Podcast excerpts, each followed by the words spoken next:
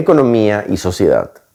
Una de las críticas repetidas acerca del crecimiento económico del Paraguay en los últimos 10 o 15 años ha sido que este crecimiento ha beneficiado principalmente a los sectores de mayores ingresos, mientras que los sectores de menores ingresos no habían experimentado un crecimiento significativo.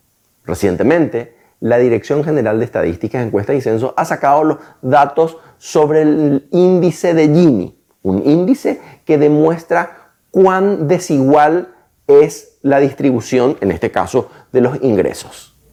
Los resultados muestran que en los, últimos 15 años las desigualdades de ingresos entre los sectores con ingresos altos y con ingresos bajos se ha reducido. En otras palabras, hay una tendencia mayor hacia la igualdad.